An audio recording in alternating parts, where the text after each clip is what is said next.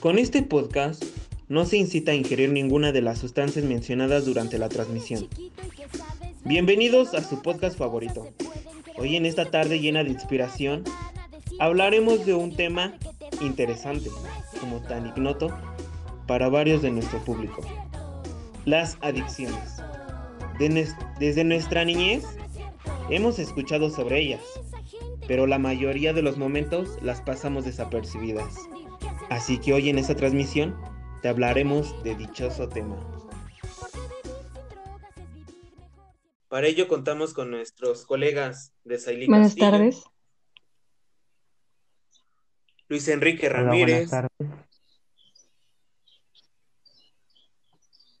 Ramírez Christopher. Buenas tardes. René Tapia. Buenas tardes. Y su servidor, Hugo Olivares. Empezaremos definiendo qué es una adicción en palabras concretas.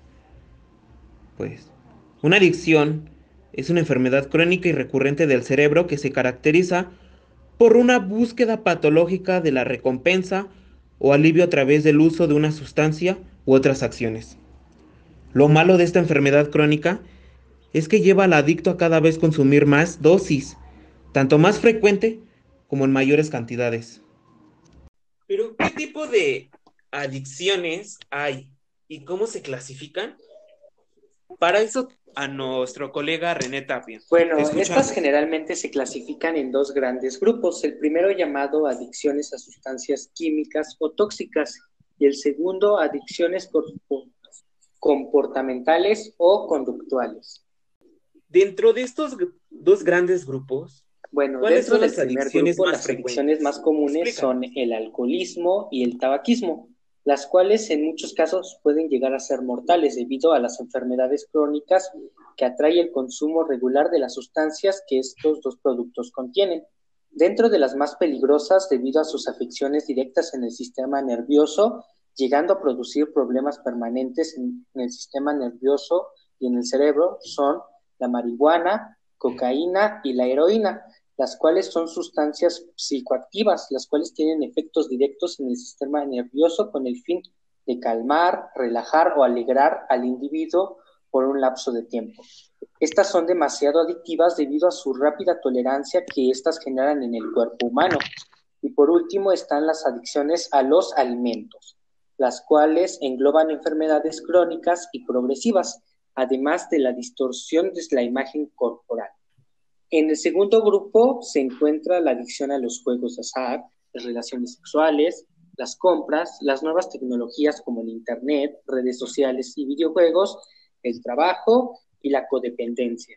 Mm, ¿Y cuáles son las causas? Una de las causas principales de este tipo de adicciones. adicciones es el intento de la persona al llenar el vacío interno que tiene y evadirse de la realidad complicada que éste posee Dentro de esto intervienen muchos factores, algunos son psicológicos, sociales, culturales, económicos, de ocio y hasta cierto punto pueden llegar a ser biológicos. Muchísimas gracias por tu respuesta. Eh, ahora, eh, hablando sobre esto, ¿las adicciones pueden ser transferibles genéticamente?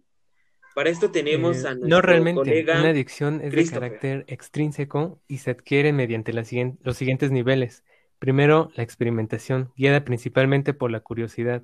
Después, el uso, donde el consumidor solo busca cambio de sensaciones y el compromiso es bajo.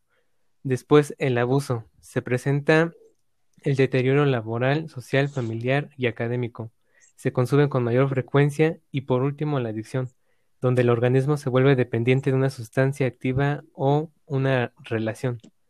Existen episodios continuos de descontrol, distorsiones de pensamiento y negación. Sí lo es. Lo que realmente se transfiere, son las complicaciones, como por ejemplo, en el gen MPDZ está relacionado principalmente con la plasticidad sináptica en, en sinapsis excitadoras. Los sujetos que sobreexpresan el gen MPDZ presentan los síntomas del síndrome de abstinencia para algunas sustancias como el alcohol o algunas drogas sedantes o hipnóticas. Los genes PER1 y PER2 están relacionados con el mantenimiento del ritmo circadiano en nuestras células, Algunas variaciones de estos genes los hacen susceptibles a consumo abusivo del alcohol, especialmente en condiciones de estrés. Puede traer consecuencias como la reducción del peso en los recién nacidos, la alteración de las funciones cognitivas mentales de los niños, la aparición de trastornos de atención e hiperactividad, baja autoestima a estímulos, irritabilidad y trastornos del sueño en los recién nacidos, que parecen asociarse con un cuadro de abstinencia, y a largo plazo también se detecta un retraso en la habilidad y la memoria verbal. Eh, muy interesante. Eh, se había escuchado acerca algo sobre el tema, pero no tan explícito como nos los acabas de mencionar. Muchísimas gracias.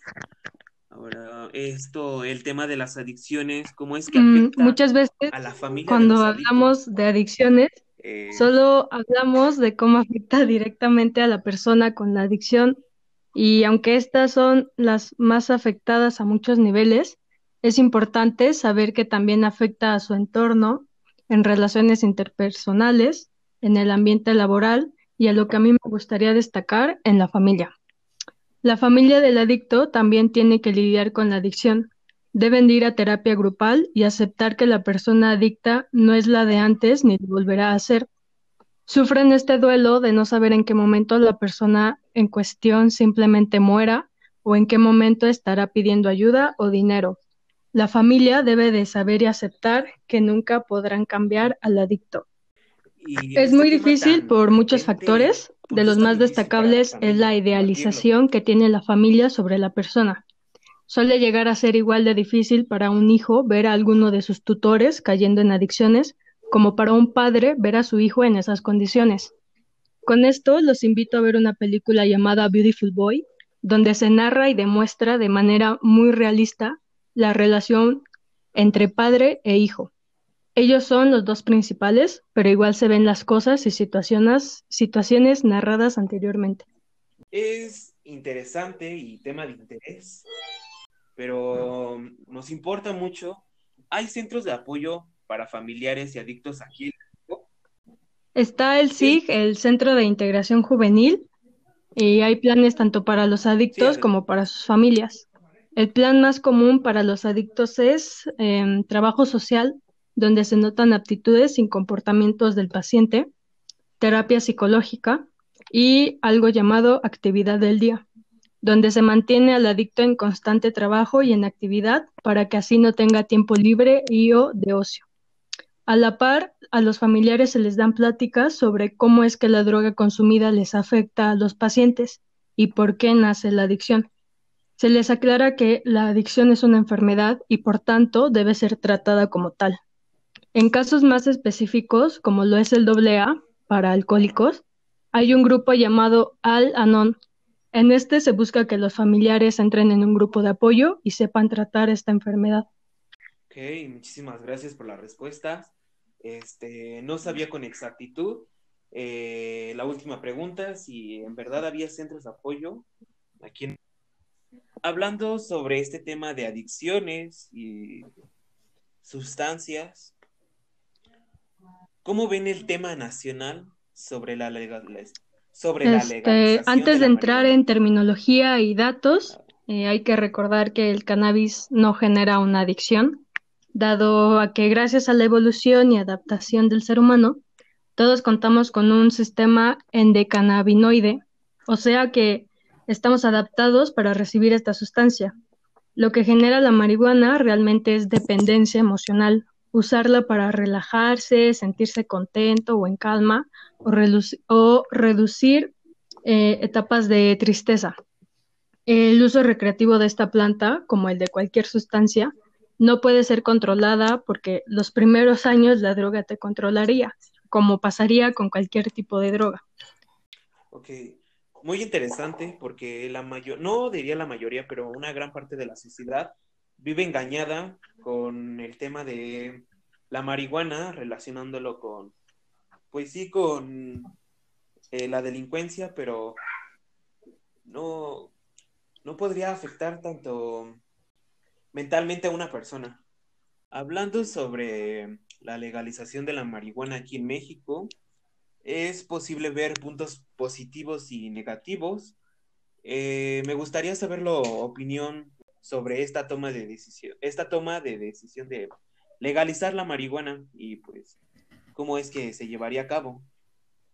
Mi estimado Hugo, como tú lo dices, este tema es tan político que también requiere debate y divulgación porque se parten dos posturas, a favor y en contra. Eh, pero empecemos por el tema que es la legalización de la marihuana. Esta ley que regula el cannabis fue aprobada por la Cámara de Diputados el miércoles 10 de marzo con 316 votos a favor, 129 en contra y 23 de abstención.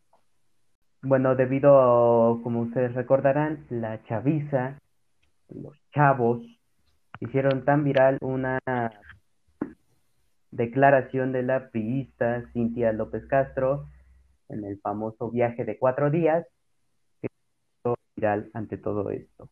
Hablando sobre la legalización de la marihuana, es bien sabido que eh, México tiene tierras fértiles para su cosecha.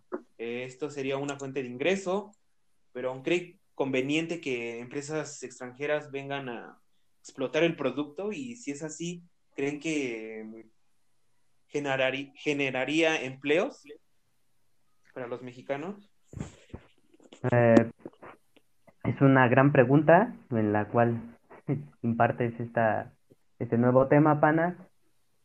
Eh, pues no sé si podría haber una gran línea de comercio internacional a raíz de esta legalización de esta planta, debido a que no es mundialmente legalizada, son pocos países que se podría tener un comercio continuo y generar capital e ingresos a través de dicho dicha planta. Este, como tú lo dices, Hugo, no sé si yo puedo, no sé, no garantizo más, no sé si tampoco es imposible de que haya una línea de comercio internacional. Ahorita lo veo un poco improbable y como se dice que genere ingresos, debido a que no son muchos los países que tienen esta línea o esta legalización de dicha planta. Pero lo que sí que es que puede generar un gran abasto en la economía nacional, debido a que, seamos sinceros, esta planta es, o más bien requiere de cuidados, pero también es muy aprovechada por el público eh, no estoy generalizando entre comillas, porque se vende y es una droga, digamos, entre comillas, común. Entonces yo diría que si no, no falta el ver en las esquinas de las calles tiendas donde vendan dicho producto al, al todo, a todo público que genere ingresos y un capital al favor de la economía en el mercado nacional. Muy interesante tu comentario, eh, me gustó bastante. El tema de las adicciones es tan complejo que escuchando una y otra vez lo mismo, información tan objetiva, no podemos comprenderla. Porque las adicciones eh, conllevan problemas personales y tan solo escuchamos lo objetivo. Es interesante lo que hablamos el día de hoy, de cómo es que se clasifican las adicciones. Aprendimos que es una adicción en palabras concretas. Em, ¿Cuáles son las causas que generan en parte este tipo de adicciones? cómo es que la genética juega y cómo es que durante el periodo gestacional puede afectar este tema.